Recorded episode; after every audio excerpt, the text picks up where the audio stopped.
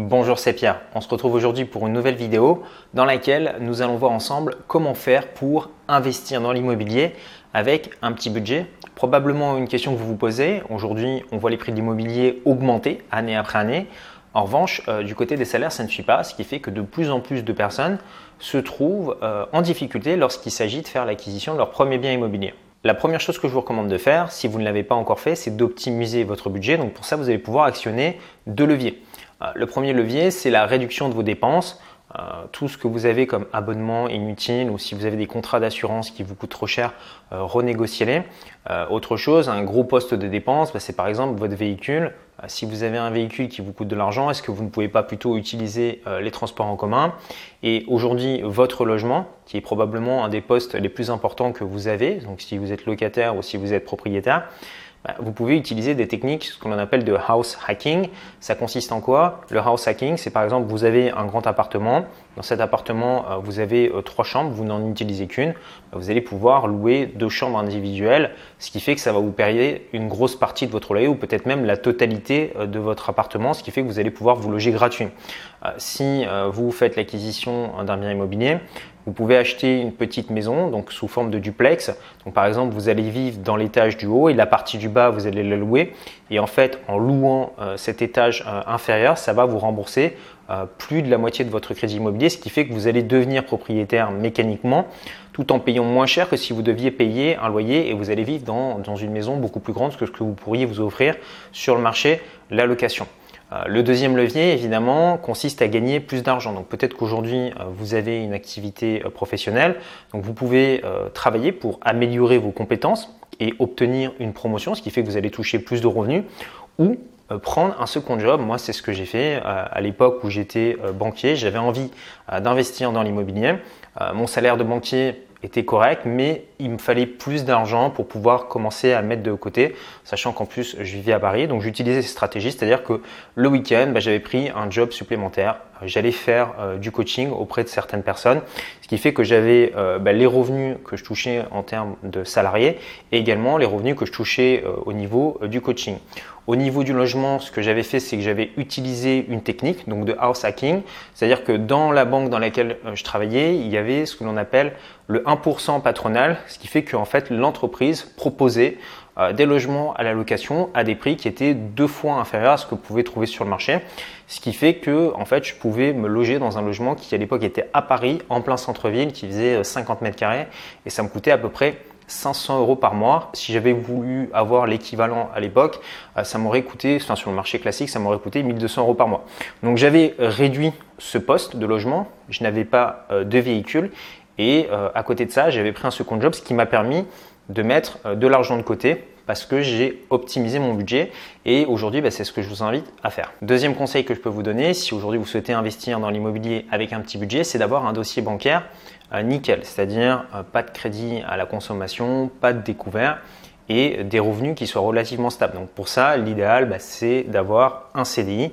Si aujourd'hui vous n'en avez pas, essayez de vous mettre à jour au niveau de vos compétences pour décrocher éventuellement un emploi qui va vous permettre d'avoir ces revenus stables. Le fait d'avoir euh, un emploi stable, d'avoir des revenus stables et de limiter euh, vos dépenses euh, quotidiennes, qu'est-ce qui va se passer? Vous allez avoir des banques qui vont accepter de vous financer votre bien immobilier à 110%. Alors là, je vois déjà certaines personnes s'exciter dans les commentaires, comme ça a été le cas au cours des dernières semaines, en me disant non, c'est pas possible. Aujourd'hui, les banques ne prêtent plus à 110%, c'est faux, ça ne marche pas.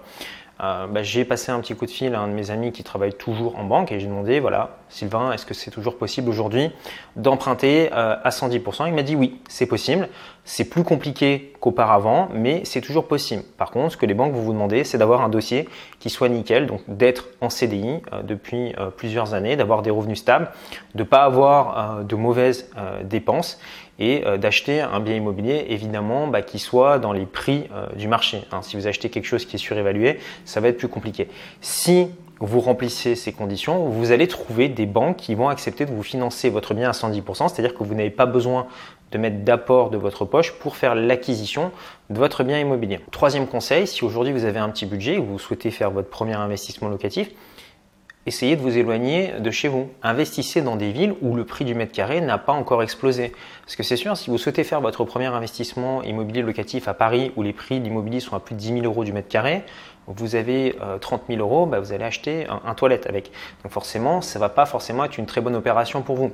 Pareil, si vous investissez dans des grandes villes comme Nice, comme Bordeaux, comme Nantes, bah, vous allez payer votre prix au mètre carré extrêmement cher. Il existe d'autres villes où vous allez pouvoir trouver des prix au mètre carré beaucoup plus bas. Je pense à des villes comme Poitiers, Nancy, Mulhouse, comme Pau, où vous allez pouvoir faire l'acquisition d'un bien immobilier à des prix extrêmement inférieur à ce que vous allez pouvoir trouver sur des grandes villes. Donc il va falloir se déplacer, ça va demander un petit peu plus d'efforts au départ, mais dans ces villes, vous allez pouvoir trouver un studio, un T2, à un prix tout à fait abordable, quelque chose que la plupart des gens qui sont aujourd'hui en CDI vont pouvoir acheter. La quatrième technique consiste à cibler des marchés de niche. Qu'est-ce que ça veut dire? Quand on pense à l'investissement immobilier, on pense à acheter un appartement, une maison ou éventuellement acheter un immeuble, mais euh, très peu de personnes se dirigent vers des marchés niches comme l'achat d'une place de parking euh, que vous allez pouvoir louer euh, à une personne qui a une voiture ou des personnes qui ont des motos.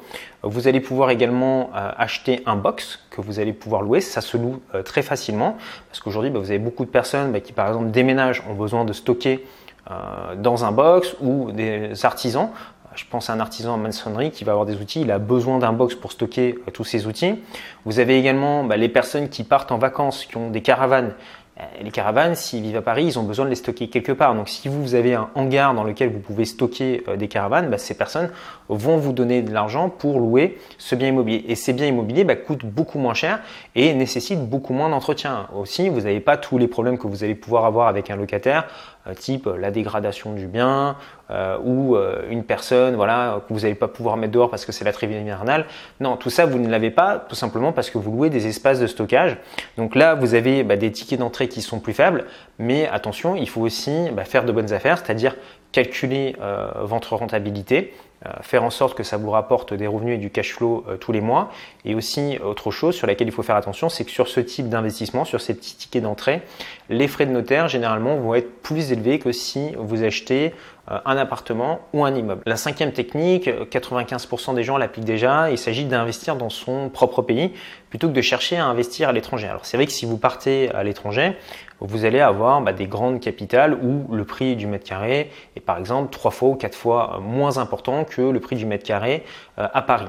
Le problème, c'est que si vous souhaitez faire un investissement immobilier à l'étranger, c'est que vous n'allez pas avoir accès euh, au crédit immobilier. Quand vous allez aller voir des banques locales, à moins que vous soyez euh, résident fiscal dans le pays, que vous ayez une entreprise, etc., bah, les banques ne vont pas vous prêter et les taux que vous allez avoir généralement vont être des taux très élevés parce que quand vous financez un bien immobilier à l'étranger, bah, vous pouvez avoir des taux qui sont à 5% alors qu'en France, vous allez avoir des taux qui tournent plutôt autour des 1%.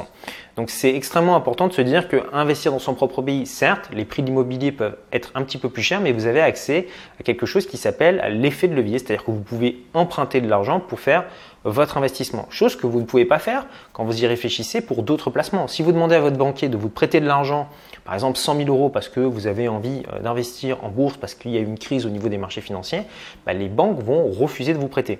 Donc l'effet de levier, c'est quelque chose que vous allez pouvoir utiliser pour vous enrichir. C'est-à-dire que vous pouvez acheter un bien immobilier qui vaut par exemple 50 000 euros ou 100 000 euros, vous empruntez cet argent auprès de la banque vous le mettez en location, vous touchez vos premiers revenus. Vous pouvez utiliser également des techniques, des techniques euh, comme le différé d'emprunt, c'est-à-dire que vous allez dire à votre banquier, voilà, moi ce que je veux, bah, c'est pendant six mois ne pas avoir à rembourser euh, de crédit immobilier. Donc vous mettez votre locataire dedans, vous encaissez six mois de loyer, donc vous avez de la trésorerie. Cette trésorerie, vous pourrez l'utiliser par la suite pour faire d'autres acquisitions immobilières ou pour vous protéger ben, en cas de crise financière. Donc vous voyez, en utilisant toutes ces techniques et en les utilisant de façon intelligente, ben, vous allez pouvoir commencer comme ça à faire votre premier investissement. Sixième concept à bien comprendre, c'est que lorsque vous allez acheter un bien immobilier avec un petit budget, ben, vous allez devoir faire des concessions sur le bien que vous achetez. Si vous avez un super bien euh, immobilier qui a été rénové, bien placé, avec euh, des voisins super dans un quartier que tout le monde veut, mécaniquement, euh, les prix vont être plus élevés. Donc lorsque vous avez un petit budget, c'est-à-dire que vous allez devoir vous éloigner un petit peu des quartiers euh, tendance, aller dans des quartiers un petit peu plus à la périphérie. Est-ce que c'est une mauvaise chose? Pas forcément. Moi, j'ai plusieurs biens immobiliers comme ça qui ne sont pas en hyper centre-ville, mais qui sont un petit peu en dehors de la périphérie. Donc, ce pas les quartiers les plus huppés ou les plus tendances, mais ce sont des biens qui rapportent plus de cash flow. Alors, La contrepartie, c'est que généralement, bah, ce sont des biens qui demandent un petit peu plus de gestion. Et ça, il va falloir arbitrer.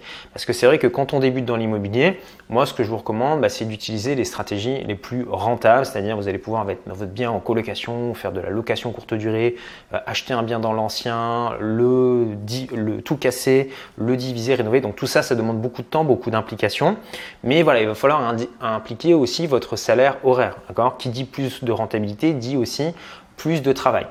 Quand vous progresserez par la suite et que votre budget sera un petit peu plus grand, peut-être que vous choisirez de vous diriger sur des biens un petit peu moins rentables mais qui vous demandent moins de gestion.